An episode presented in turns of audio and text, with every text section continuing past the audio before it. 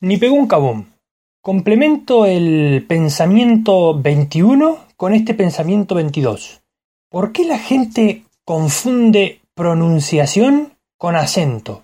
Muchas veces te dicen, no, mira el argentino qué acento tiene, a ver, di cebolla, ¿no? Entonces el argentino dice, como lo suele decir a menudo, ¿no? Cebolla.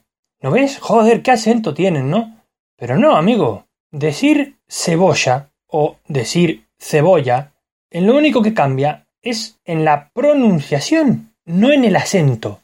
El acento sería, por ejemplo, decir, o mejor dicho, lo voy a decir como lo diría un español y después un argentino, exactamente la misma frase para que vean qué es el acento.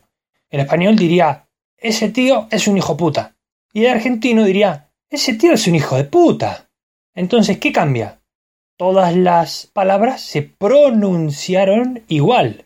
Lo que cambió fue el acento. Entonces muchas veces tenemos que distinguir lo que es el acento y lo que es la pronunciación. Pronunciación o la pronunciación es cuando pronunciamos la misma letra de otra forma.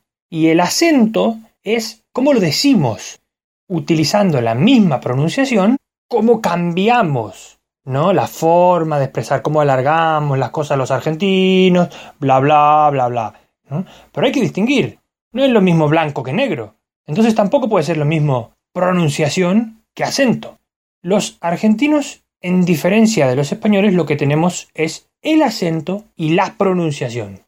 Los canarios, por ejemplo, y muchas zonas del sur de España, también tienen con, por ejemplo, los españoles del norte diferencias en acento y también en pronunciación, porque muchos no dicen la C como se usa en general en casi toda España. Entonces, amigos, pensemos un poquito. No es lo mismo pronunciación que acento.